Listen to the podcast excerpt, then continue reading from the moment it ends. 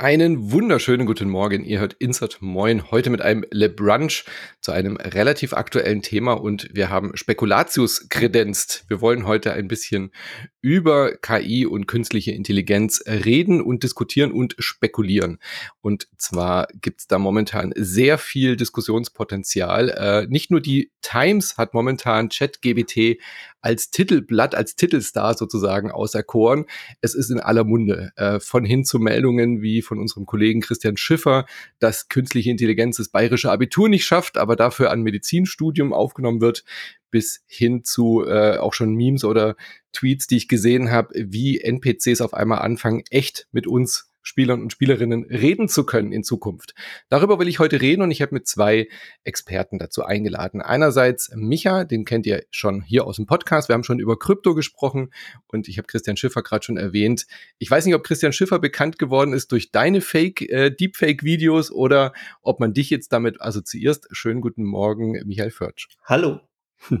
Sag noch mal ein, zwei Takte zu dir, wer du bist und was du machst. Äh, okay, ähm, ich war ursprünglich Games-Journalist, habe unter, unter, anderem geschrieben für 360 äh, Live, PS3M, GamesTM, äh, PC Games, GameStar und einige andere und bin mittlerweile aber hauptsächlich so als Technologiejournalist unterwegs.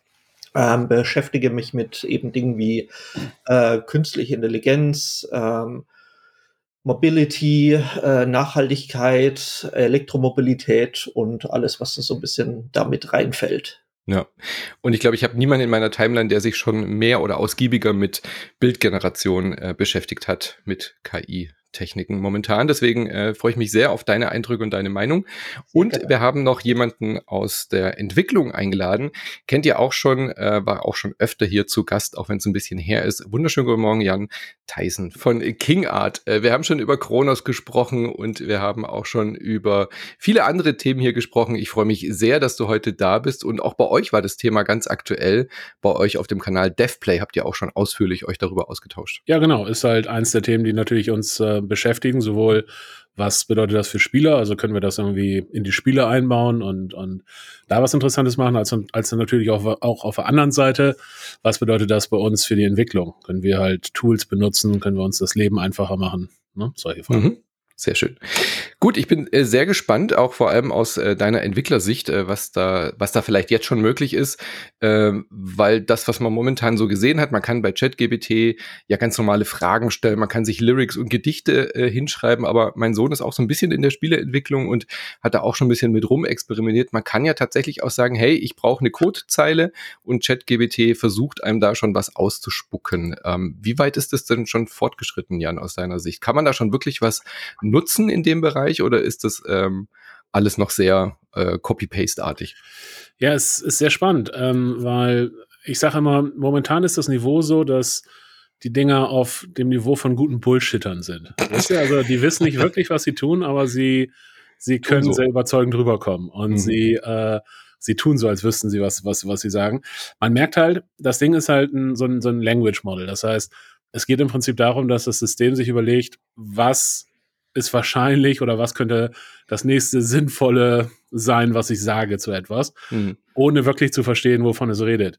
Und man merkt halt das äh, relativ stark, wenn es, solange es sozusagen um Bereiche geht, wo es vielleicht nicht ganz so drauf ankommt oder was so in Richtung Meinung geht oder sagen wir mal sowas, was man vielleicht als Marketing oder PR verkaufen könnte. In solchen Bereichen ist es, ähm, merkt man fast keinen Unterschied zwischen, zwischen ähm, Dingen, die die KI sagt und vielleicht jemand, der mhm ich sag mal, neu in dem Bereich ist oder vielleicht nicht ganz äh, der, der stärkste Schreiber der Welt ist.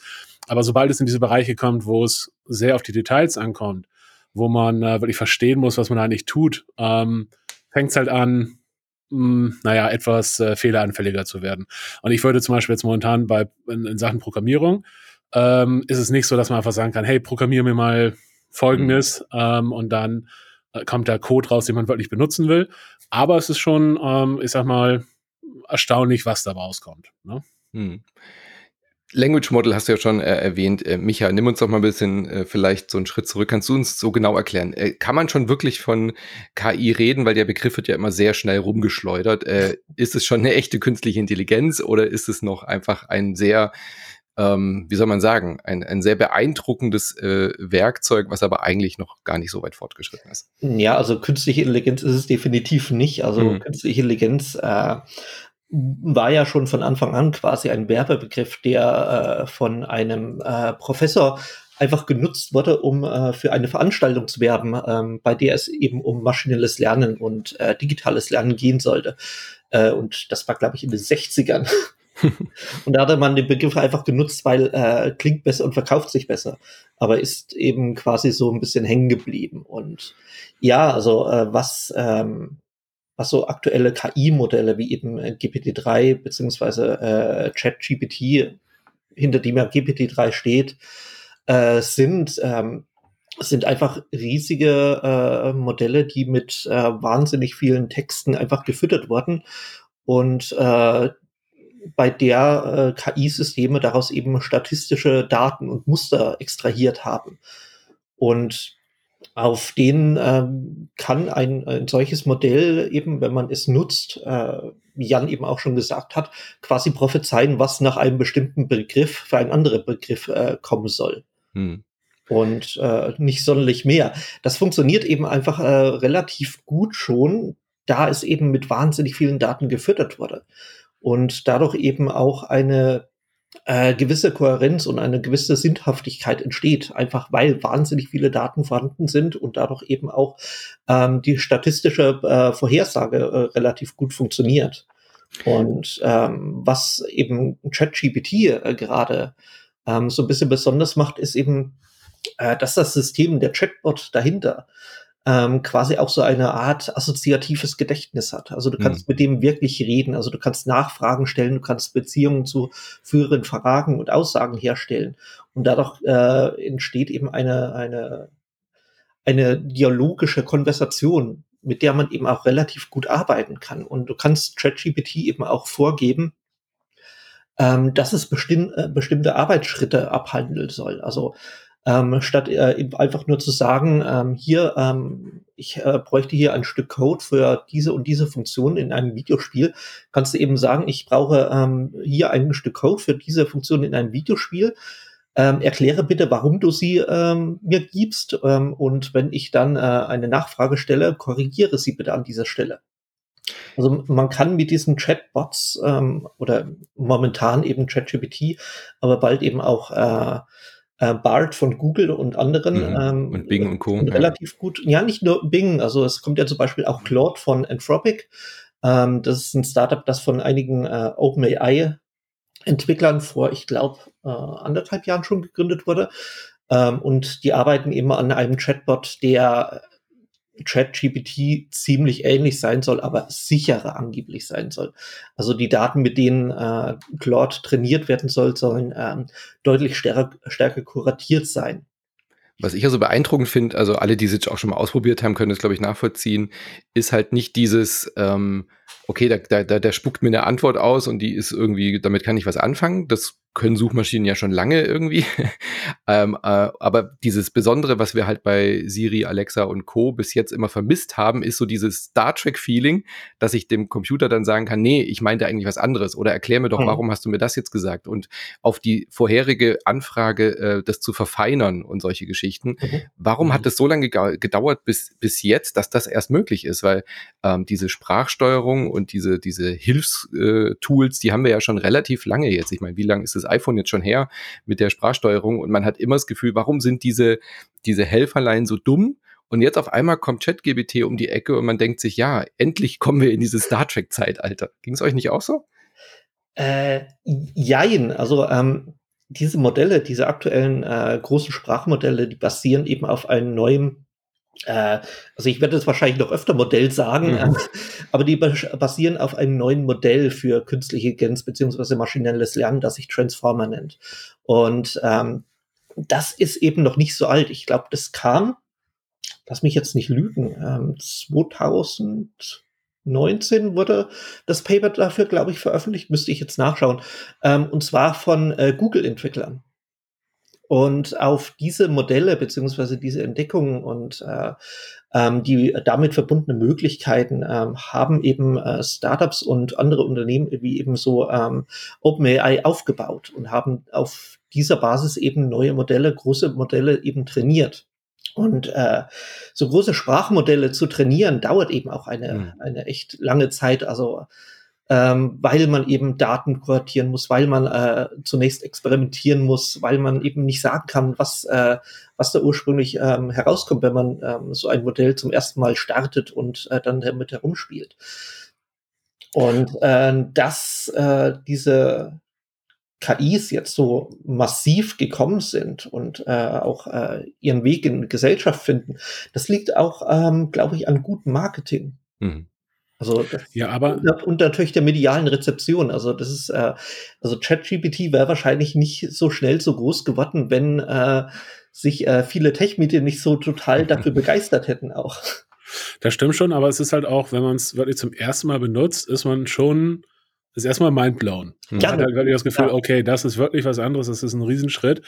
Und ich glaube, der Punkt ist, wenn man sich dann mehr damit beschäftigt, wird so ein bisschen relativiert, weil man mhm. dann halt mehr, ah, okay, das ist doch noch relativ viel Smoke and Mirrors, aber ja. so dieser erste Eindruck ist natürlich schon so, wow, okay, das ist jetzt äh, nicht mehr weit weg von Star Trek.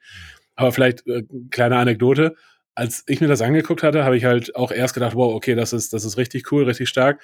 Dann habe ich einfach mal ein paar Tests gemacht, so verschiedene Sachen gefragt, was könnte das Ding vielleicht tun und, und mal gucken, wie sich dabei anstellt. Und äh, wir wollten abends ähm, eine Runde Warhammer spielen. Und ich habe dem Ding gesagt, hey, bauen wir eine 2000-Punkte-Liste Warhammer für, für Necrons oder irgendwas. Und das Ding hat halt mir eine Liste zusammengebaut und hat halt erklärt, warum ähm, es bestimmte Einheiten genommen hat oder nicht oder auf welche Art man die jetzt spielen sollte und auf welcher, ich sag mal, ne, welchem, welche mhm. Theorie sozusagen das Ganze basiert und sowas. Und das klang mhm. alles super schlüssig ähm, bis man sich das dann halt ein bisschen im Detail angeguckt hatte und dann erstens es keine 2000 Punkte waren, sondern 2600 und zweitens ähm, die Liste halt überhaupt nicht, nicht also äh, zulässig war. Mhm. Ja. So, und dann ist es halt, ah, okay, es ist nicht so, dass das Ding wirklich versteht, was es tut, sondern es labert einfach und äh, labert Kram, der, der gut klingt. So. Ja. Und ja. viel mehr ist es halt in so einem Bereich, wenn es dann eben wirklich darum geht, Dinge zu verstehen und Dinge zu durchdringen, ist es halt nicht. So, ja. das heißt, in den Bereichen, wo es sozusagen reicht, sozusagen relativ oberflächlich, ohne wirklich zu verstehen, was man da tut, ähm, über was zu reden. In den Bereichen sind sie wirklich stark, aber sobald es halt in mehr ums Detail geht, fängt es halt an, schwach zu werden. Aber ja. wofür, ich das zum Beispiel super benutzen kann, und äh, das, das ist ähm, halt einfach was ganz anderes, ist halt ähm, zum Beispiel, wenn wir ein Spiel entwickeln und äh, wir einfach jetzt wissen wollen, keine Ahnung, was haben andere Spiele gemacht oder was würden vielleicht Leute äh, von diesem Spiel erwarten. Was du jetzt halt machen kannst, ist, du kannst hingehen und kannst sagen, hey, ähm, such mir mal irgendwie die Top 10 Gründe raus, warum Leute dieses Spiel mochten oder nicht mochten. Mhm. Oder vergleich mal dieses Spiel mit folgendem Spiel und sag, was die Leute an dem einen besser fanden oder an dem anderen besser fanden. Und sowas ist halt schon mal Gold wert, weil du ansonsten selber losgehen müsstest, würdest irgendwie ähm, per Google äh, dir irgendwie ein paar Tests raussuchen, würdest ein paar YouTube-Videos angucken, keine Ahnung, würdest halt irgendwie so versuchen, ein Bauchgefühl dazu zu kriegen. Was fanden die Leute gut am einen Spiel, was fanden die Leute gut am anderen Spiel. Ähm, aber hast natürlich überhaupt nicht die Chance, eine ähnliche Datenbasis sozusagen mhm. zu, ähm, äh, zu bemühen. Und jetzt ist es halt so, du kannst davon ausgehen, das Ding hat alles gelesen, was es dazu jemals äh, äh zu lesen gab und kann dir halt netten Bericht dazu machen. So, ob der dann hundertprozentig stimmt oder nur zu 90 Prozent stimmt, ist auch nicht ganz so relevant, weil, wie gesagt, es ist wahrscheinlich immer noch besser, als wenn du losgehst, irgendwie fünf Artikel liest und dir dann deine, mhm. deine Meinung, äh, deine Meinung auf Basis von fünf Artikeln bildest. Ne? Mhm. Ja, das äh, Problem ist eben äh, an diesen äh, aktuellen äh, Textgeneratoren, dass sie eben wahnsinnig viel, äh, also man nennt es Halluzinieren. Also für, also für, für Ereignisse, Daten und äh, anderes, das, ähm, das eben nicht äh, im, im ursprünglichen Dataset enthalten war, ähm, beginnt die KI eben auf Basis eben ihrer Prophezeiungen quasi auch äh, einfach Ereignisse mhm. äh, sich auszudenken und äh, diese dann allerdings mit, mit total Überzeugung quasi vorzutragen. Und also wenn man da ein bisschen experimentiert, also äh, der Textgenerator bullshittet sich da wirklich wahnsinnig viel Müll zusammen. Also auch ähm, historische Ereignisse, die eigentlich korrekt sein müssten. mhm. ähm, denkt es sich manchmal einfach nur aus. Und ähm, was eben auch diesen aktuellen KIs fehlt, ist eben das, was man so Machine Reasoning nennt. Also dass sich KIs quasi ähm, selbst überprüfen können. Also ob ähm, die Daten und äh, Sätze und äh, auch äh, stellenweise Berechnungen, die sie auswerfen, ob die einfach äh, stimmen, ob die kohärent sind. Und, äh, ja, eben, man müsste doch eigentlich denken, dass wenn man, wenn ich sage, hey, ich will nur 2000 Punkte für diese Warhammer-Liste ausgeben, dass da nochmal kurz ein kleiner Filter drüber geht, ah, ich habe einen Fehler, es sind doch mehr. Und bei ja, historischen das, Daten, das ist doch eigentlich tausendfach in irgendwelchen Bibliotheksdatenbanken hinterlegt. Das müsste doch eigentlich gar nicht mehr passieren. Ja, ich frage mich, woher das kommt, dieses äh, überzeugte Bullshitting. ist das, das einfach ein Problem dieses Modells? Ja. Das weiß man tatsächlich noch nicht. Also ähm, das Problem an künstlichen Intelligenzen und den Modellen ist eben, dass äh, selbst ähm, KI-Forscher, also ich habe äh, mhm. in den letzten Jahren mehrfach mit welchen gesprochen und äh, auch, auch äh, eben diese Frage gestellt und man weiß es wirklich nicht genau. Krass. Also wie, nach, nach welchen Mustern, nach welchen statistischen äh, Vorgaben und äh, die, die Daten in mhm. ein Modell kodiert werden, das verstehen selbst die KI-Forscher nicht hundertprozentig. Also das ist, ähm, KI-Modelle sind eine Blackbox. Mhm. Also es weiß keine Sau, wie die wirklich darin kodiert sind und äh, welche Muster genau äh, eine KI entdeckt, wenn sie über ein Dataset drüber geht. Daher ähm, ist es ja auch mit manchen KI-Modellen äh, zum Beispiel möglich, auf äh, Röntgenbildern ähm, Hinweise für irgendwelche Krankheiten zu finden, die Ärzte nicht entdecken können. Und man man weiß nicht, was genau die KI da findet. Mhm.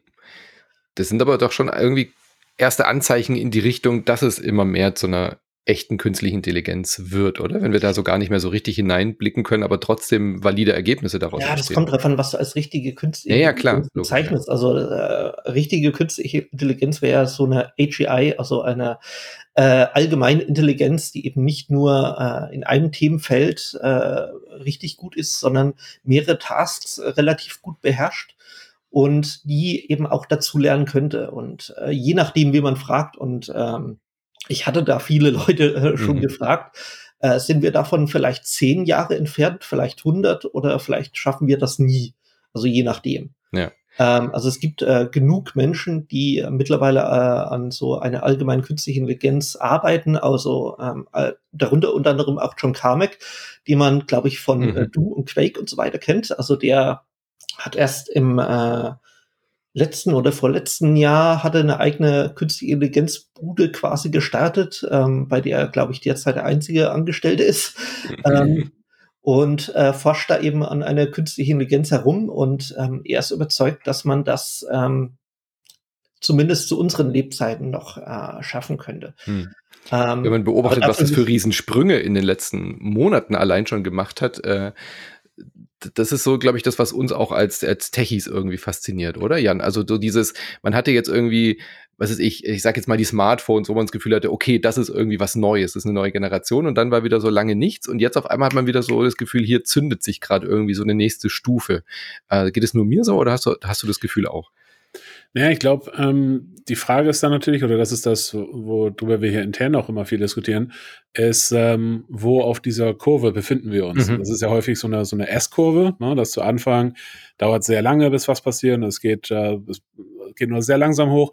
Dann hat man auf einmal dieses explosionsartige Wachstum, wo halt irgendwie alles Mögliche gleichzeitig passiert und man denkt, oh wow, wo soll das alles hinführen? Aber dann fängt es halt wieder ab, abzuflachen und, und äh, weniger neuer Kram funktioniert oder passiert. Und die Frage ist halt, wo befinden wir uns? Wo befinden wir uns äh, gerade am Fuß der, der, wo, wo die Kurve richtig abgeht? Mhm. Oder befinden wir uns oben, äh, wo die Kurve gerade schon wieder abflacht?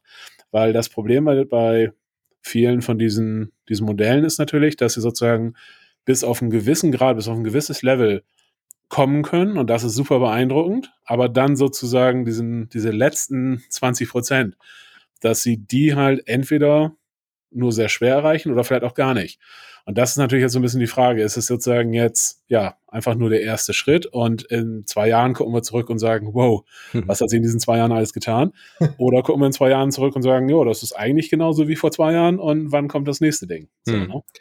Wie nimmst du denn die Stimmung in der Branche, also von, aus eurer Entwicklungssicht jetzt irgendwie wahr? Also spürst du da mehr Ängste oder mehr so positiv in die Zukunft blicken, dass das die Jobs einfacher macht, die Spieleentwicklung interessanter macht? Weil ich nehme irgendwie beides wahr. Es gibt immer auch noch ja. ganz viele Menschen, die sagen, ey, diese, diese disruptive äh, Energie, die da gerade entsteht, die wird alle, alle Jobs irgendwie kosten. Wir werden gar nichts mehr zu tun haben. Gibt irgendwie so zwei Lager, so pessimistische und optimistische Sichtweise darauf. Ganz genau das. Also ich glaube, es gibt halt ähm, einerseits Leute, die halt sagen, ähm, oder die halt Angst haben, dass ihr, ihr Job ähm, in Gefahr ist oder die halt das Gefühl haben, ähm, keine Ahnung, es gibt jetzt schon zu viele Spiele, wo soll das alles hinführen, wenn auf einmal äh, jeder irgendwie ähm, an, an drei Nachmittagen einer KI sagen kann, was er gerne für ein Spiel gebaut haben würde.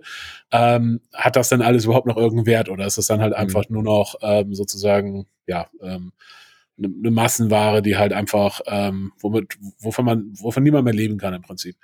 Und dann gibt's halt die andere Gruppe, die halt sagt, ähm, naja, das ist halt einfach die Weiterentwicklung von, von Technologien und genauso wie heute irgendwie, keine Ahnung, Texturen für, für 3D-Modelle komplett anders gemacht werden als vor zehn Jahren, mhm. ähm, ist das halt einfach der nächste Schritt. Und selbst wenn du halt vor zehn Jahren super gut warst, irgendwie Texturen von Hand oder in Photoshop zu bauen, ist das heute einfach irre irrelevant.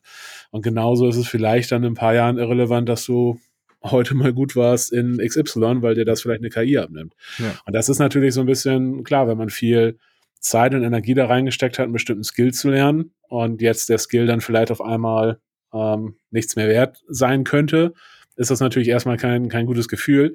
Aber gleichzeitig ähm, ändert es halt auch nichts. Das ist halt einfach so. Und man muss halt irgendwie schauen, was sind dann die neuen Bereiche, in denen ich gut sein kann oder was sind die, die Dinge, die eben eine KI nicht übernehmen kann. Ne? Weil es ist ja nicht so, dass heute weniger Leute in der Computerspielindustrie arbeiten als vor zehn Jahren oder vor 20 Jahren, hm. äh, weil die Technologie besser geworden ist, sondern ganz im Gegenteil, es arbeiten heute viel mehr Leute in der Industrie, weil mit neuer Technologie eben auch neue Ansprüche kommen und ja. neue Probleme kommen und äh, man sich wieder mit neuen Dingen beschäftigt. Wenn du überlegst, wie viele Leute hat es gebraucht, du hast John Carmack schon erwähnt, äh, Micha, mhm. wie viele Leute hat es früher gebraucht, um ein äh, AAA-Spiel wie, wie Quake und Doom und Co. zu erzeugen und wie viel braucht es heute, um überhaupt auch ein, ein, kleineres Spiel auf die Beine zu stellen. Also ich glaube, da sind die, ich würde nicht sagen, die Sorgen sind unbegründet, aber es ist einfach ein Werkzeug, Micha. Ich glaube, das hast, kannst du auch bestätigen, oder? Es ist einfach eine neue Form von, von Werkzeug, die sicherlich einige Elemente ersetzen wird, die man heute so als Fachgebiet hat, aber äh, es muss ja auch wieder Leute geben, die diese Tools irgendwie gut bedienen können.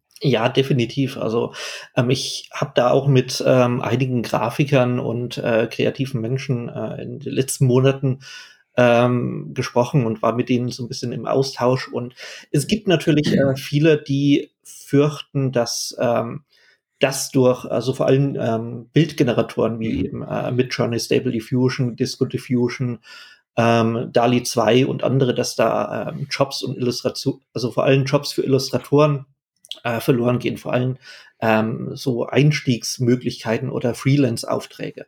Und ähm, das wird wahrscheinlich auch passieren. Also es, es werden ähm, wahrscheinlich einige Leute weniger Aufträge bekommen.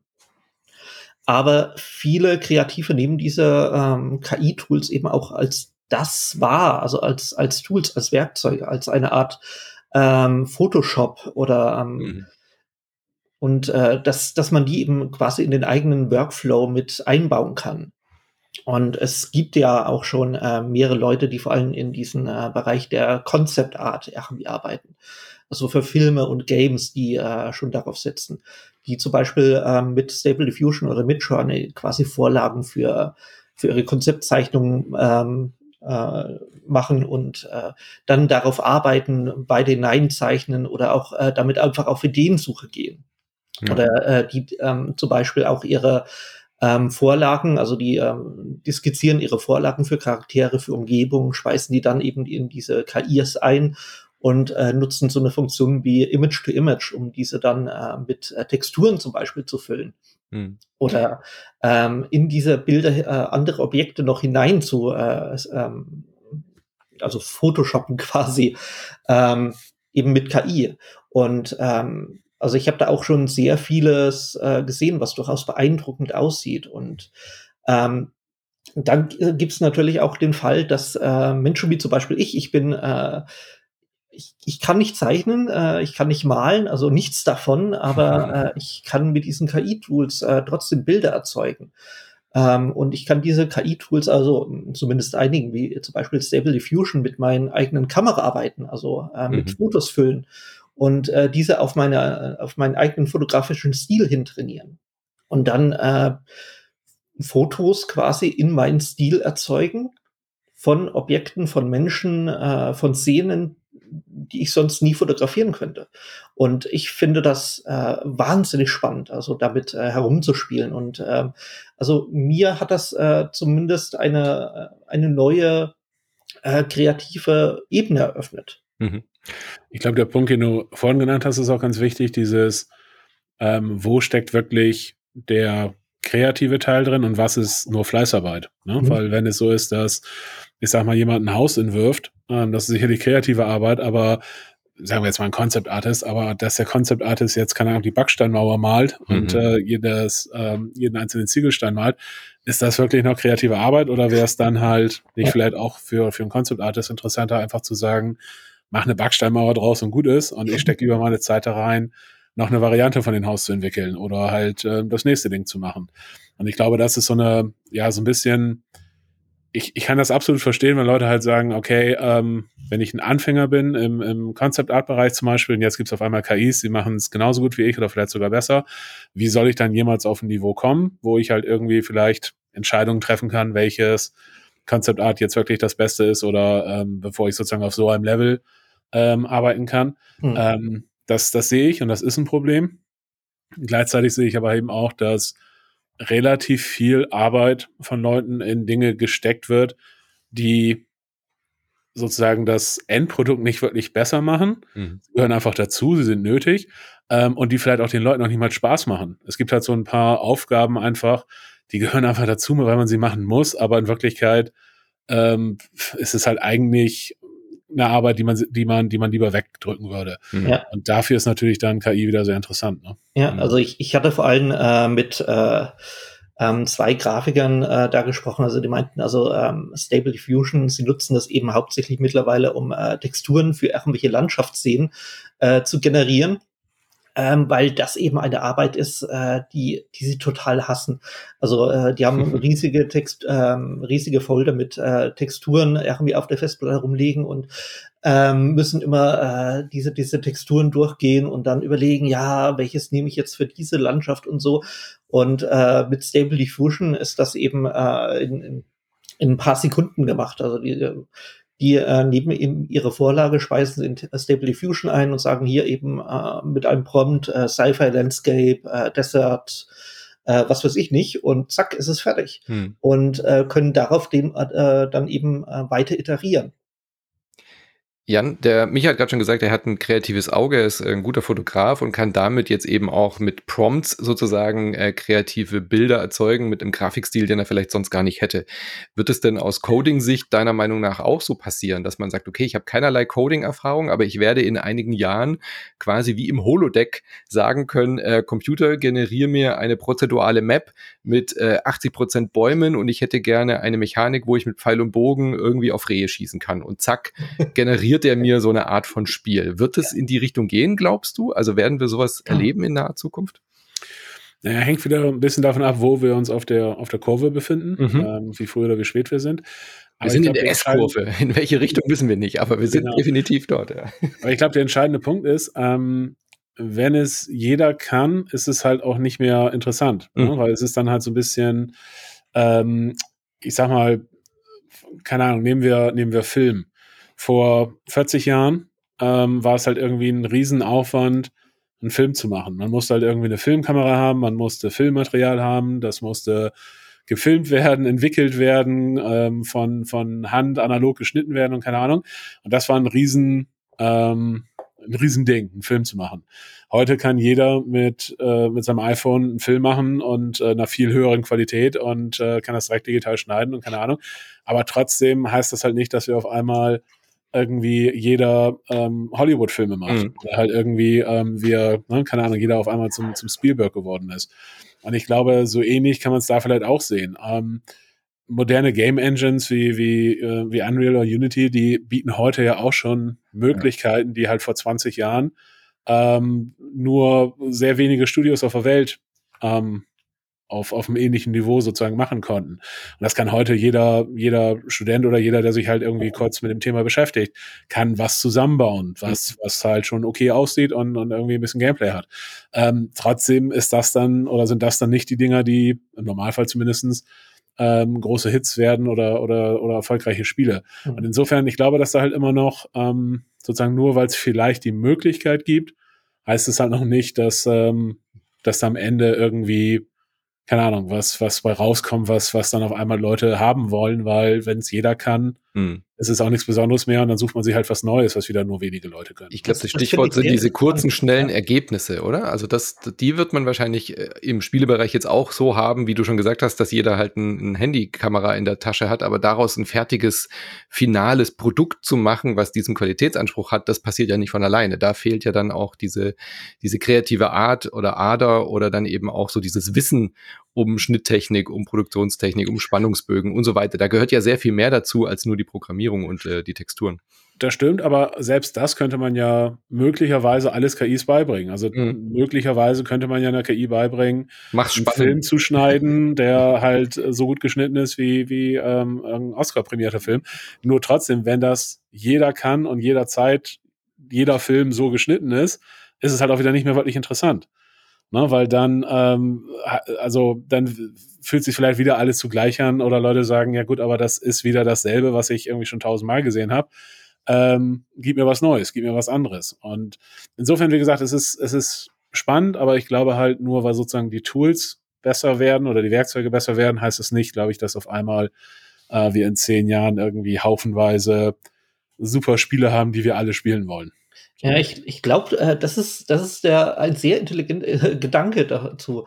Ähm, nur, das, äh, nur weil diese Tools da sind, heißt es ja nicht, äh, dass wirklich großartige Dinge damit gemacht werden. Ähm, Menschen müssen diese Tools und diese Werkzeuge auch immer noch mit Leidenschaft nutzen, glaube ich. Hm. Und nur mit Leidenschaft in, entstehen eben auch wirklich gute Filme zum Beispiel. Selbst wenn man nur ein Handy hat. Also es gibt, es gibt äh, sehr gute Filme, die äh, nur mit Smartphones zum Beispiel gedreht wurden.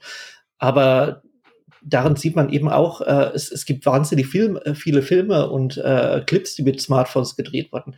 Aber aus denen stechen eben nur einige wenige hervor, weil sie eben von Menschen gemacht wurden, die wirklich kreativ sind, die eine Leidenschaft hatten, die damit auch etwas Großartiges schaffen wollten. Und genauso wird es eben auch bei KI sein, glaube ich ich bin ja eigentlich total bei euch oder ich bin nicht nur eigentlich, ich glaube, das ist genauso wie ihr das jetzt auch seht, aber ich äh, will jetzt mal Teufelsadvokat sein und äh, die Frage in den Raum werfen, ob das nicht dann halt auch nur eine Frage der Entwicklung ist. Also momentan kann man schon bei ChatGPT ja so, ich sage jetzt mal in Anführungszeichen in großen Airquotes äh, kreative Sachen äh, einfordern, indem man sagt, schreib mir ein Limerick, schreib mir ein Gedicht, äh, trag das vor, als wärst du besoffen. Solche Geschichten gehen ja jetzt auch schon auf eine ganz rudimentäre Art und Weise. Ähm, bei der, bei, bei, bei der Bild, äh, ähm, und so hat man ja auch schon das Gefühl, als wäre da eine Art Kreativität im Raum. Ich weiß, die ist jetzt nicht wirklich da, aber man hat eine subjektive Wahrnehmung, dass da vielleicht auch in, in einigen Jahren äh, durchaus auch eine kreative Ader oder eine kreative Art Einzug halten könnte, Fragezeichen, Micha ähm, dass da halt wirklich auch diese menschliche Komponente ersetzt werden kann. Dass ich halt wirklich sage, ähm, entwerf mir einen 2D-Plattformer mit einem Spannungsbogen oder sowas, sage ich jetzt mal, ja, oder mit einem besonders herausfordernden Boss und dass da dann auch wirklich was äh, qualitatives, hochwertiges bei rauskommt, sei es jetzt beim Film, beim Bild oder eben auch äh, bei, bei Videospielen. Glaubst du, dass sowas passiert oder dass sowas kommt? Ist, ist es nur eine Frage der Technik? Äh, das ist äh, sehr schwierig sehr schwierig. Ähm, ich glaube, dass man mit solchen KI-Tools gute Spiele wahrscheinlich erzeugen kann. Ähm, allerdings muss dafür wirklich noch sehr viel zusammenkommen. Also äh, nicht, solche KIs haben eben bisher auch noch kein Konzept davon, was nun einen guten Spannungsbogen zum Beispiel ausmacht, mhm. äh, was äh, anspruchsvolles Gameplay ausmacht, äh, was einen äh, guten Spiel Spielrhythmus ausmacht. Ähm, und dafür auch Datasets zum Beispiel jetzt, ähm, zusammenzustellen, die einer KI das erklären quasi. Ähm, ich wüsste derzeit nicht, wie das genau gehen soll, aber ich würde nicht ausschließen, dass das möglich ist.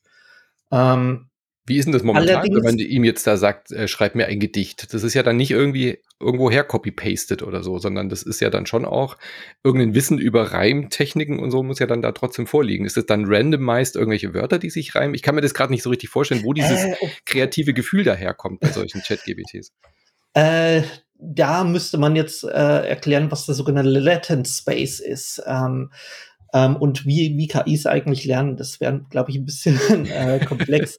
ähm, also, äh, um es mal so vereinfacht zu sagen, also ähm, Künstliche Intelligenzen können aus äh, Daten Konzepte extrahieren und diese von Inhalten trennen. Mhm. Also zum Beispiel ähm, ähm, zum Beispiel Rhythmen ähm, und auch äh, bestimmte Reimformen und auch äh, quasi ein Sprachduktus kann eine künstliche Intelligenz aus Texten herausfiltern und abspeichern und zwar eben getrennt von Inhalt und diese äh, Rhythmen dann quasi mit einem neuen Inhalt füllen. Also das ist möglich, aber ähm, Dinge wie zum Beispiel ein Gameplay, das ist, glaube ich, nochmal deutlich abstrakter. Dennoch, ähm, ich, ich glaube, das ließe sich wahrscheinlich machen, wäre aber sehr herausfordernd. Und auch dann wäre es ja noch so, dass der Nutzer dieser KIs ähm, immer noch ähm, der KI verständlich machen muss, was er eigentlich möchte. Sei es über ein Prompt oder ein Sprachkommando oder etwas anderes. Und äh, das erfordert ja dann auch noch eine Art kreative Arbeit vom Menschen. Hm. Also würde ich jetzt mal sagen. Ja, ich glaube, das ist ein wichtiger Punkt. Das ist eben diese Entscheidung treffen, ne? Weil ich hm. sag mal, man kann einer KI sagen, generiere mir 100 Bilder, keine Ahnung, einer mittelalterlichen Stadt. Mhm. Aber welche davon jetzt gut sind und welche davon in mein Projekt passen, welche davon, keine Ahnung, aus, aus welchen Gründen man nimmt oder eben nicht, das ist natürlich was, was dann wieder viel mit, mit Erfahrung zum Beispiel zu tun hat, auch einfach mit Intentionen, was will man damit erreichen und so weiter und so fort. Und ähm, ich bin mir halt nicht sicher, wie gesagt, es ist, bleibt spannend, aber ich bin mir halt nicht sicher, inwiefern KIs sozusagen so ähm, mächtig werden können, dass sie auch wirklich solche Entscheidungen treffen können auf eine interessante Art und Weise.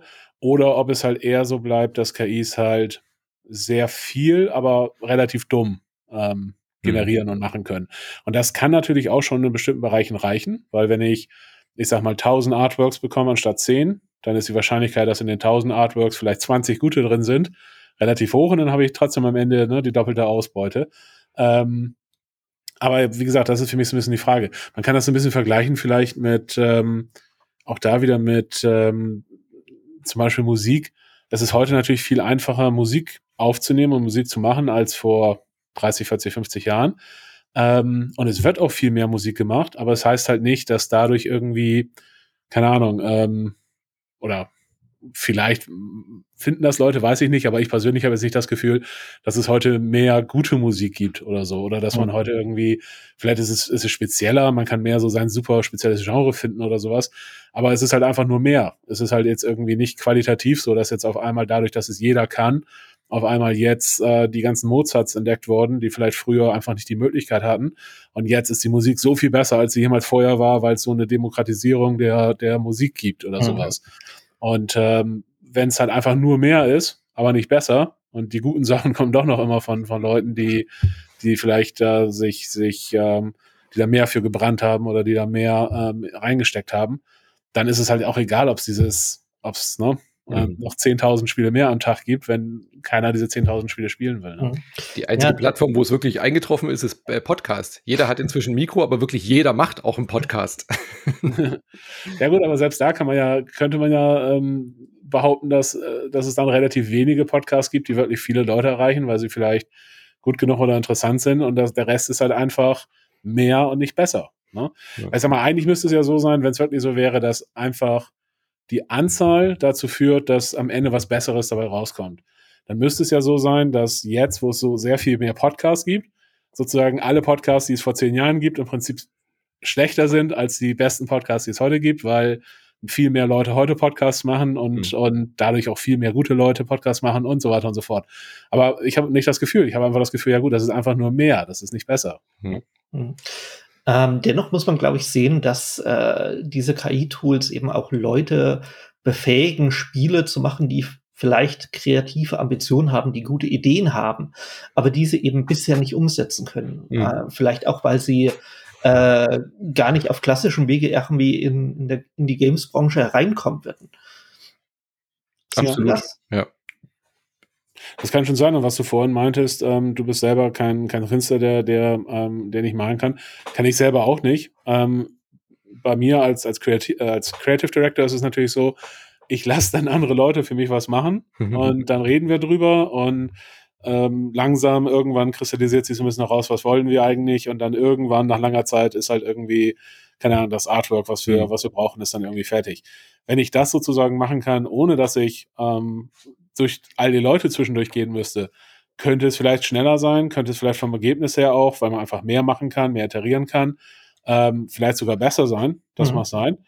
Ähm, und dann wäre es halt so, dass in meinem Fall sozusagen tatsächlich der, der ähm, sozusagen die, die Concept Artist oder die menschliche Komponente quasi ersetzt worden wäre durch eine KI. Und das wäre dann halt eben wirklich dieser Fall, wo natürlich dann Leute sagen, ja, Moment, aber ist, ist das eigentlich cool? Ist das eigentlich geil?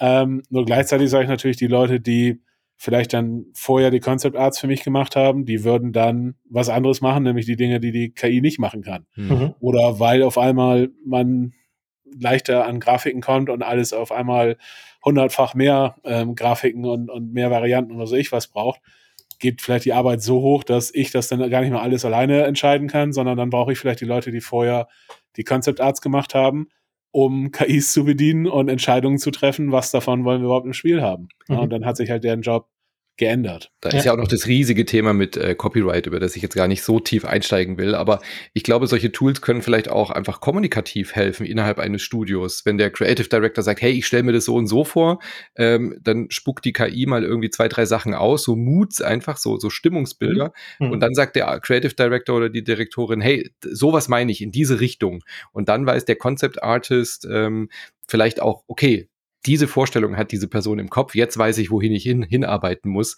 weil solche äh, KI-generierten Bilder kann ich ja in der Spieleentwicklung so auch nicht einfach nehmen. Das ist ja ein ja. riesen, riesen Fass, was da noch aufgemacht werden müsste eigentlich, ja. Also von daher wird es ja nicht äh, komplett ersetzt, weil das ist ja ein Riesenthema, Micha, mit dem hast du dich ja auch schon beschäftigt. Äh, wo kommen überhaupt diese ganzen Vorlagen her? Das ist ja oft einfach auch aus der, aus der menschlichen Feder, gerade bei der Bildgenerierung. Ja, äh, wobei das ein wahnsinnig komplexes Thema ja. ist. Also äh, es, es gibt ja diese äh, Vorwürfe, dass, ähm, dass diese KI-Bildgeneratoren äh, quasi plagiieren, aber ähm, allein schon auf technischer Basis ist das natürlich nicht so. Also mhm.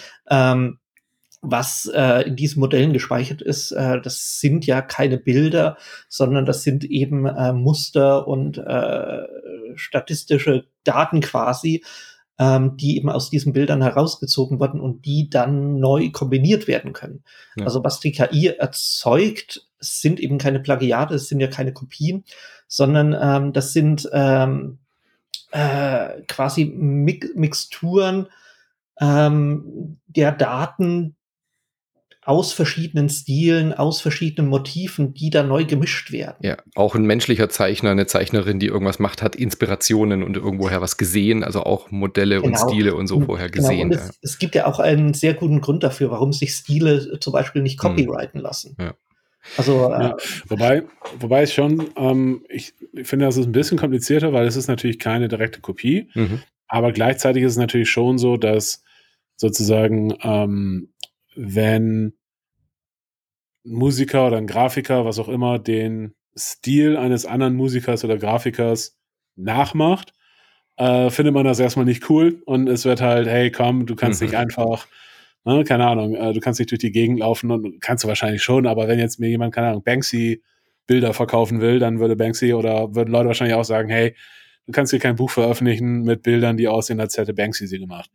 Ähm, die KI interessiert das natürlich nicht. So, und äh, ich glaube schon, dass es wichtig ist, da so ein bisschen, ähm, ich sag mal, sensibel für zu sein oder sich irgendwie was einfallen zu lassen, wie man das äh, kontrollieren kann, dass halt nicht Leute, die einen Stil entwickelt haben über lange Zeit und diesen Stil sozusagen, ähm, ja, das ist ihr Stil sozusagen, ähm, dass die nicht einfach sagen, ja, was soll's, jetzt kann ihn halt jeder machen oder jeder, jeder, der eine KI bedienen kann, kann halt Grafiken in meinem Stil machen das finde ich schon, schon problematisch. Ne? Ja, aber dieser Stil ist ja auch nicht eins zu eins. Also äh, was, was aus der KI rausfällt, ist ja nicht äh, eine hundertprozentige Kopie dieses Stils.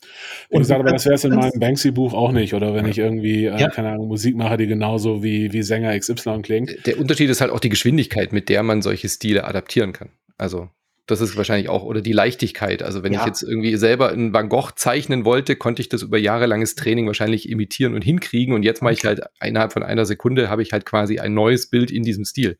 Das ist halt der große Unterschied zu früher, oder? Dass ich diesen Skill nicht mehr brauche, mir das so, so intensiv anzutrainieren, bevor ich das dann quasi kann, diesen, diesen Das, Stil das ist natürlich richtig.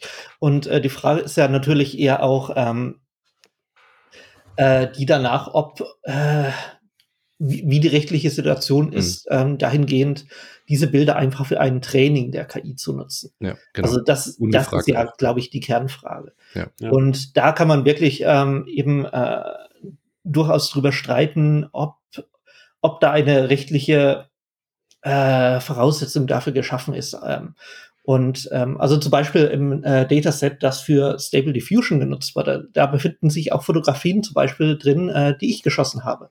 Mhm. Und äh, also unter anderem äh, ein Bild, das ich gemacht habe von äh, Steve Wozniak, wurde zum Training genutzt. Mhm. Und ähm, da hatte ich eben auch mit Künstlern gesprochen, die meinen, ja, also äh, einige finden es eigentlich total in Ordnung, dass, dass ihre Kunst dafür genutzt wurde, weil äh, was sie im Internet äh, veröffentlichen, meinen sie, ist eben quasi zum Abschluss freigegeben. Also die sind sich auch bewusst, dass ihre Kunst, wenn sie sie auf Instagram, auf Tumblr, auf ihrer Website äh, posten, dass die irgendwie kopiert und verarbeitet wird und äh, auch für für illegale Zwecke irgendwie genutzt werden kann. Also dass äh, zum Beispiel ihre Fotos auf irgendwelchen äh, Covern von chinesischen Magazinen landen. Ähm, andere finden das eben äh, etwas, äh, sagen wir so, schwieriger. Ja. Und es wird ja zum Beispiel jetzt auch ähm, gegen verschiedene Firmen geklagt, äh, die ähm, die Stable Diffusion zum Beispiel ähm, hervorgebracht haben, also Runway und Stability AI und so weiter. Hm. Und ähm, da muss man, glaube ich, eine Regelung für finden. Und an der wird ja tatsächlich auch schon gearbeitet. Also Definitiv. es gibt ja Vorschläge zum Beispiel für Künstler die Option eines Opt-in beziehungsweise Opt-out äh, zu schaffen, also ähm, dass sie einer eine Nutzung ihrer Bilder explizit zustimmen oder diese hm. explizit verbieten. Das und, ist ein Riesenthema noch, ja. Genau, und ich glaube, das ist es auch, wo es hingehen wird. Ja. Und ähm, einige Künstler, mit denen ich gesprochen habe, sehen allerdings eben auch die Möglichkeit, dass sie zum Beispiel, ähm, dass man mit diesen äh, Entwicklern dieser KIs zum Beispiel eine äh, eine Beziehung eingehen könnte, dahingehend, dass zum Beispiel ähm, sie die Möglichkeit bekommen, äh, Modelle, KI-Modelle zu schaffen, die mit ihren Bildern explizit trainiert sind und für die sie dann quasi auch entlohnt werden. Hm. Also quasi eine Art Add-on für ein Basismodell, das herausgegeben wird, das dann ihren eigenen Stil nochmal enthält. Ja klar, ich meine, es, ja wäre ja auch eine Möglichkeit für, für euch Entwickler, dass man sagt, hey, ich möchte hier gerne irgendwie diesen Cell-Shading-Look, das lizenziere ich mir und dann kann ich damit ein komplettes Spiel irgendwie generieren, erzeugen, aber halt der Künstler, die Künstlerin bekommt dann Lizenzabschläge. Ähm, Jan, ich würde gerne noch äh, über die Sicht aus Konsumenten, Konsumentensicht äh, sprechen. Äh, ich habe einen so einen Tweet gesehen, wo jemand gesagt hat, wäre das nicht geil, wenn man irgendwie in einem Rollenspiel, äh, ist ja egal was für eine Art von Spiel, man wird ja ständig in irgendeiner Form irgendwie Dialoge führen mit, mit NPC und so weiter wenn die wirklich quasi so reagieren, wie man jetzt mit ChatGBT reden kann. Äh, es ist ja ein abgestecktes Modell, dass man einfach sagt, okay, da ist eine, eine Bäuerin, die arbeitet auf dieser Farm, ich komme da als der Witcher an und dann kann ich mit diesen Leuten irgendwie echte Dialoge führen in ihrem Kosmos, in dem sie sich da bewegen und sie können halt voll auf mich reagieren. Mit äh, äh, Spracherzeugung funktioniert ja auch schon mit KI, kann ich das ja auch dann irgendwie erzeugen. Äh, glaubst du, dass das irgendwie ein, ein wichtiger Schritt wird für euch? Ich glaube, dass das tatsächlich mit an Sicherheit grenzender Wahrscheinlichkeit kommen wird und auch nicht ewig weit weg mhm. ist, weil ja. da wurde, also die Qualität von, von Sprachgenerierung ähm, hat halt große Schritte gemacht in den letzten Jahren. Und inhaltlich, was jetzt sozusagen die Generierung der Texte angeht, sind wir eigentlich da. Ja. Weil wie gesagt, das ist halt dieser, dieses Niveau, von dem ich vorhin gesprochen habe, wo es halt nicht ganz auf die Details ankommt im Zweifelsfall und äh, äh, es geht eher so um, um Gefühl, muss, sinnvoll, ja. muss ich sinnvoll anhören, sage ich jetzt mal. Und wenn man dann den Charakteren sozusagen noch eine bestimmte Agenda mitgeben kann, vielleicht einen bestimmten Charakter mitgeben kann, will man halt, dass sie nicht belügen, will man halt, dass sie aggressiv sind, will man was auch immer, ähm, dann finde ich das super spannend, weil man dann natürlich auch anfangen kann, sehr detailliert auf das einzugehen, was der Spieler gemacht hat in der Welt. Mhm. Na, also stellt euch vor, ihr habt, äh, habt ein Spiel, keine Ahnung, das Spiel in einem Dorf, da gibt es irgendwie 20 Leute, die alle auf bestimmte Art und Weise miteinander verbunden sind. Ähm, freundschaftlich, die und die hassen sich, die beiden sind in Liebe, der ist eifersüchtig auf den und keine Ahnung. Und jetzt kommst du als Spieler dahin und kannst im Prinzip machen, was immer du willst und veränderst dadurch die, dieses, dieses Beziehungsnetzwerk und wie Leute aufeinander reagieren, wie Leute auf dich reagieren. Das wird halt so schnell so komplex, dass man das nicht alles schreiben kann von Hand. Aber mit so einem System könnte man das sicherlich umsetzen. Und dann hast du halt auf einmal eine Simulation, die, äh, oder ein Level von Simulation, was halt ähm, bisher einfach stumpf nicht möglich ist. Ne? Mhm. mhm. Und in eurem speziellen Fall, ihr habt äh, RTS gemacht wie Ironheart und so da, da wurde ja schon lange mit äh, experimentiert. Also es gibt ja schon World Cups, wo die KI quasi die, die besten menschlichen E-Sportler besiegt hat. Ähm, das wird ja auch ein spannendes Feld, oder? Ich meine, ihr entwickelt ja momentan auch irgendeine Art von KI, die wahrscheinlich eher so auf if this then that äh, basiert, um es jetzt mal ganz runterzubrechen. Wenn ja. XY das macht, dann reagier so und so das, sowas lässt sich doch über KI-Modelle wahrscheinlich wunderbar abbilden in Zukunft. Äh, wie stark, wie, wie, wie aggressiv reagiert äh, dann die KI, aber dass die dann halt wirklich wie ein menschlicher Gegner gegen die spielt, oder nicht? Ja, ich meine, bei, bei Iron Harvest war halt das Problem nicht, eine KI zu machen, die so stark ist, dass du sie nicht besiegen kannst. Das ist wahrscheinlich ähm, das, Leichteste, wir, genau. Das haben wir relativ, relativ früh. Das Problem ist halt eher, es soll Spaß machen. Ja. Und äh, das Ding äh, soll halt, ich sag mal, mitspielen und soll dich herausfordern und soll irgendwie sich, sich ähm, ja, vielleicht menschlich anfühlen, eventuell. Ähm, und das ist halt eher die Herausforderung, ne? weil ich sag mhm. mal, ein PC, der kann so viele Sachen gleichzeitig machen und kann dich einfach mit Geschwindigkeit äh, überrumpeln. Und du hast halt keine Chance dagegen. Aber äh, was du halt lieber willst, ist natürlich eigentlich, okay, etwas, was sich interessant und spannend und ähm, keine Ahnung, abwechslungsreich anfühlt. Aber selbst das ist halt eine interessante Frage, weil willst du das wirklich? Weil es gibt halt so viele Leute, die nicht mehr Spaß im Multiplayer unbedingt haben, mhm. weil Multiplayer natürlich auch gleich mehr Stress bedeutet. Und es gibt halt Leute, die ähm, nicht bei jedem Spiel irgendwie so gefordert werden wollen, dass sie es gerade am Ende noch ganz knapp schaffen, sondern es gibt halt auch Leute, die haben einfach Spaß daran, beim RTS zum Beispiel, sich in ihrer Base zu turteln und irgendwie die eigene Base aufzubauen äh, die Gegner, die ankommen, mit irgendwelchen Türmen platt zu machen und dann mit einer riesigen Armee rüber zu gehen und die gegnerische Basis platt zu machen. Mhm. Das ist halt einfach was, das ist dumb fun, das macht Spaß, da muss ich nicht groß drüber nachdenken, aber ich habe Spaß mit dem Spiel. Und wäre die KI cleverer und würde die KI mir das nicht erlauben und würde die KI selber so einen Kram machen, wäre das Spiel nicht unbedingt besser für mich. Ne, also insofern, das ist, glaube ich, ähm, ist halt ein weites Feld. Also es geht nicht darum, bei KI in Spielen die KI möglichst gut zu machen, sondern es geht darum, dem Spieler sozusagen möglichst, ähm, möglichst gutes Spielerlebnis zu, zu liefern. Ne? Aber auch da kann die KI ja helfen in Zukunft. Da, da kann sie auf jeden Fall helfen. Ah, ich kann mir auch, ich kann mir auch so. durchaus vorstellen, dass es mehr in Richtung ähm, äh, Deep Learning Geschichten und so weiter ja. geht oder dass man mehr eine KI baut, wo man sagt, uns ist gar nicht so wichtig, wie du das im Detail machst. Wir hätten gerne, dass du dich so und so verhältst und dass man so eine Art ähm, KI-Director vielleicht macht, wo man halt sagt, hey, in dieser Situation hätte ich gerne, dass ähm, dass die Gegner oder dass der Gegner noch sich ein letztes Mal aufbäumt und den Spieler noch mal ein bisschen in Schwitzen bringt. Mach wie immer du es willst und die KI übernimmt. Mhm. Sowas in der Richtung kann ich mir vorstellen, dass, dass man da mehr macht. Aber wie gesagt, das, das Ziel ist tatsächlich gar nicht ähm, möglichst Nee, ist klar. Nee, ich hätte jetzt auch die Erwartung, so Deep Learning-mäßig, dass die KI halt merkt, hey, ich baue immer die gleiche starke Einheit ähm, und halt dann genau da dagegen arbeitet nach einer Weile, wenn ich halt immer den gleichen Move mache. Das ist ja das. Aber auch da die Frage, ist, ist, ist es das, was du willst? Ne? Weil viele Leute haben ja auch Spaß daran, eben genau diese kleinen Exploits zu finden. Mhm. Weißt du? Und ich sag mal, wie viele Leute haben bei, was ich Command Conquer damals irgendwelche Mauern gebaut und nur eine Lücke drin gelassen, weil sie genau wussten, die KI wird durch diese eine Lücke kommen. Ja. Und solange es den Leuten Spaß macht, ist da ja, ist es nicht unbedingt besser, die KI zu clever zu machen und dann diese ganzen kleinen, mm. diese kleinen ähm, Dinge, die man Schießen ist immer auch ein großer Spaß, ja klar. Aber ich glaube, es wird auch in Zukunft irgendwie Cheese-Möglichkeit geben, äh, egal wie gut die KI wird. Ich glaube, da werden wir immer die, unseren Spaß haben, auch mit dem Spiel, mit der Technik und den, den Grenzen, die äh, Technik dann immer aufbringt. Ähm, Micha, ich habe über 3000 Folgen Podcast hier im Archiv. Ähm, wie lange dauert es noch, bis der Podcast hier komplett von KI gesprochen und inhaltlich konzipiert werden könnte? Bei dem Dataset wäre das doch wahrscheinlich schon irgendwie in irgendeiner Form möglich, oder? Äh, ein großes Dataset brauchst du tatsächlich mittlerweile gar nicht mehr. Also mittlerweile gibt es äh, die Möglichkeit, ähm, quasi einen Fingerprint, äh, eine Stimme zu erzeugen. Also es gibt ein neues Startup, das nennt sich ähm, Eleven Labs. Ähm, das nutzt quasi eine, ein Basismodell für Sprache. Also ähm, wie Wörter ausgesprochen werden, wie mhm. Betonungen mhm. funktionieren. Ähm, das existiert momentan allerdings nur für Englisch leider. Ähm, Oder zum Glück, wer weiß. Und äh, das kann man quasi mit äh, einem Fingerprint ähm, mhm. eine Stimme kombinieren. Ähm, also gut funktioniert das so quasi ab äh, 15 bis 30 Sekunden. Ähm, für eine perfekte Stimmsimulation sind, ähm, also können auch mehrere Minuten genutzt werden. Und das funktioniert und hört sich auch schon richtig gut an. Also aber je mehr, desto besser. Aber, aber inhaltlich, wenn ich das dich richtig verstanden habe, könnte man jetzt quasi mit, wenn man diese 3000 Folgen füttert, sagen, erzeugt mir einen Podcast mit Manus Stimme, der ein Spiel, ein neues Spiel, das neue King Art Spiel so bespricht, wie Manu dieses Spiel besprechen würde. Das äh, würde theoretisch, theoretisch funktionieren. Theoretisch ja.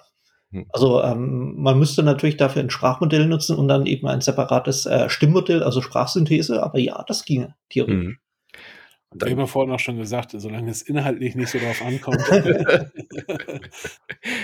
Ach ja, äh, mein Bullshitting nachzumachen, äh, das kriegt die KI auch noch hin wahrscheinlich. Das wollte ich jetzt so nicht gesagt haben. Sehr schön.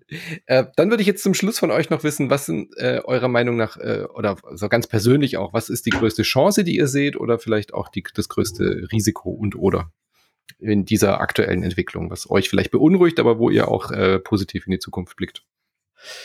Also größte Chance würde ich sagen, jetzt bei der ähm, Behind the Scenes sozusagen, ist einfach ähm, nervige Arbeitsschritte loswerden, mhm.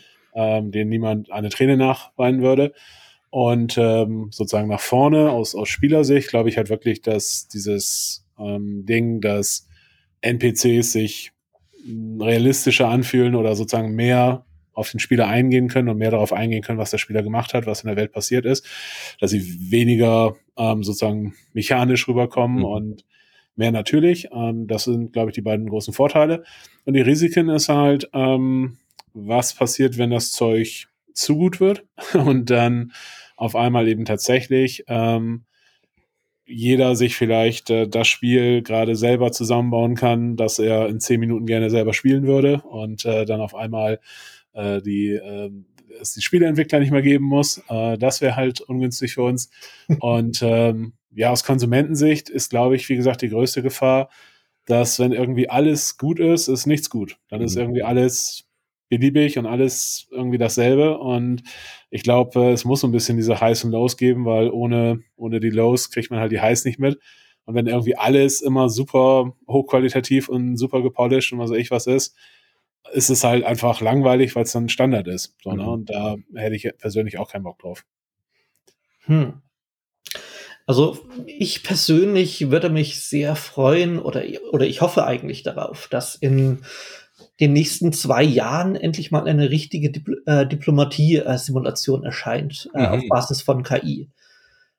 Also mit, ähm, bei der ich wirklich ähnlich wie in Civ eben äh, schön äh, vor mich stra hin strategiere und äh, dann in den diplomatischen Austausch mit anderen Politikern gehen kann und ja. die da auch beschimpfen kann und diese dann äh, realistisch reagieren. Das wäre wirklich reizvoll, ja. Mhm. Das, das möchte ich haben. Ähm, ansonsten, ähm, also wir hatten ja mehrfach gesagt, dass äh, KIs derzeit noch bullshitten. Ähm, und ich fürchte, also eine der großen Gefahren ist, dass ähm, das, was wir eben schon ähm, ganz klassisch in, äh, in der Sachen, in Sachen Medienkompetenz verpasst haben, dass sich das auf KI überträgt und dass mhm.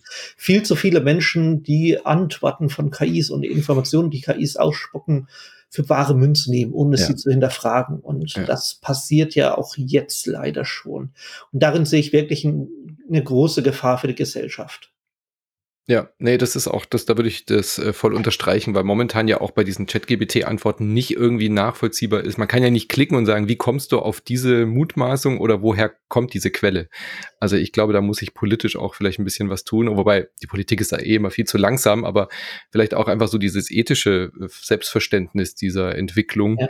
das irgendwie klarer, transparenter zu machen, woher kommt diese Aussage, ja, und momentan kann ich ja einfach quasi mit ChatGPT was erzeugen, kann es dann selber als Paper äh, generieren und auf einmal ist es mhm. quasi das, wo wir früher gesagt haben, hey, das ist eigentlich eine seriöse Quelle. Ja, wenn irgendwo jemand was veröffentlicht, äh, schwierig. Das wird echt. Ich meine, die, die Missbrauch, ob, die Missbrauchmöglichkeiten sind ja. natürlich auch echt fast unbegrenzt. Ne? Ja. Also stellt euch vor, was momentan in Social Media los ist mit irgendwelchen, keine Ahnung, Bots, die irgendwelche unsinnigen Kommentare irgendwo drunter schreiben. Mhm. Aber jetzt stellt euch vor, diese Bots sind, äh, posten auf einmal nicht mehr unsinnige Kommentare, sondern du hast da ein paar Millionen vermeintliche Leute, die mit irgendwelchen Leuten diskutieren mhm. und halt einfach versuchen, irgendeine politische Agenda zum Beispiel durchzudrücken. Ja. Und du hast halt fast keine Chance rauszufinden, ähm, ob der auf der anderen Seite real ist oder nicht, solange das Ganze halt über, über Twitter und, und äh, Facebook und was weiß ich was funktioniert. Ne? We're all doomed. Sowieso. Sowieso. Okay. Vielen lieben Dank, ihr beide. Ähm, das war super spannend, mit euch über die Chancen und Risiken von diesen aktuellen, äh, schnelllebigen Geschichten äh, zu, zu reden und Entwicklungen. Ich bin sehr gespannt, an welcher Kurve wir uns gerade befinden. Wir können gerne in ein, ein zwei, drei Jahren nochmal drauf gucken und dann äh, rückblickend wissen wir wahrscheinlich mehr. Ähm, genau, aus dem Wasteland gucken wir das Genau. Ich bin sehr gespannt und ich freue mich drauf. Das machen wir auf jeden Fall. Ähm, wenn man mehr von äh, aus Entwicklersicht darüber hören möchte, Jan, äh, du hast mit äh, vielen Kollegen bei euch auf dem YouTube-Kanal DevPlay auch darüber gesprochen. Künstliche Intelligenz und Spieleentwicklung. DevPlay diskutiert die Auswirkungen. Da habt ihr auch eine halbe Stunde ähm, gesprochen mit Jan Klose und äh, wer ist noch alles dabei? Ähm, Jan Wagner und alle Jans, äh, alle Jans der Branche. Ja, genau, ich sag ja. Wir haben teilweise haben wir Gruppen mit vier Jans, also ja. insofern. Adrian von Black Forest und so weiter. Genau, also da könnt ihr gerne mal vorbeischauen. Der Kanal ist sowieso sehr empfehlenswert. Vielen lieben Dank fürs Vorbeischauen. Sehr gerne. Und weiterhin viel Spaß äh, beim Abarbeiten von nicht liebenswerten Aufgaben. Ich hoffe, dass es schnell geht, dass du dann in Zukunft diese Arbeiten abgeben kannst an die KI. Und auch an dich, vielen lieben Dank, Micha. Dich findet man at Micha zum Beispiel auf Twitter. Äh, ja. Eins der besten Handles wahrscheinlich dort, äh, so früh dabei. Und äh, du hast so viele Outlets, äh, ja, schwierig zu sagen, wo man dir folgen soll. Deswegen habe ich gedacht, Twitter ist sicherlich das Beste erstmal. Da findet man immer, äh, was gerade aktuell ist. ja. ja. Sehr schön. Äh, und Jan, zum Abschluss ist in eurem, an was arbeitet ihr gerade? Ist im neuen Spiel schon irgendwas von dieser Technik drin? Ähm, nee, also wir haben ein paar Sachen so behind the scenes benutzt, wie gesagt, so für Recherche oder, oder ähm, auch einfach mal so als, als Konversationsstarter. Ähm, aber in den aktuellen Spielen ist tatsächlich noch nichts drin. Nee. Alles klar. Dann weiterhin viel Erfolg und wir hören uns beim nächsten Mal. Macht's gut. Bis dann. Tschüss. Tschüss. So, das war's für heute mit unserem Le Brunch. Ich hoffe, ihr habt ein bisschen was mitgenommen, interessante Denkanstöße und wir konnten euch ein bisschen den Einblick geben über den aktuellen Stand und wo sich die Entwicklung hinbewegt. Mir hat's wahnsinnig viel Spaß gemacht und damit wir das auch weiterhin tun können, also euch spannende Podcast-Themen und Gäste zu bringen, brauchen wir eure Unterstützung auf patreon.com slash insertmoin. Da findet ihr unsere Crowdfunding-Seite. Wenn ihr euch dort ein Abo klickt für 5 Euro im Monat, dann bekommt ihr Zugriff auf alle Folgen. Wir haben über 3000 Folgen im Archiv und ihr kriegt frische Folgen jeden Montag, Mittwoch und Freitag mit ganz vielen Spiele-Reviews, mit Besprechungen, mit Blick hinter die Kulissen. Wir haben eine News-Format-Folge. Wir haben natürlich auch weitere spannende Themen. Jeden Sonntag gibt es jetzt ab März weiterhin Brunches, so wie heute und mit äh, Metathemen. Und wenn ihr mehr über und wenn ihr mehr wissen wollt, was wir zu aktuellen Spielen denken, welche Indie-Perlen empfehlenswert sind, dann klickt euch ein Abo auf patreon.com slash insertmoin. Vielen lieben Dank für alle, die uns so zahlreich unterstützen. Vor allem seit unserem letzten Intern Moin ist äh, wirklich wieder sehr, sehr, sehr viel positives Feedback zurückgekommen und die Zahlen gehen wieder ein bisschen nach oben. Das motiviert uns und wir wollen weitermachen und sind weiterhin für euch da. Wir hören uns spätestens nächste Woche oder, wenn ihr wollt, morgen schon wieder am Montag. Danke!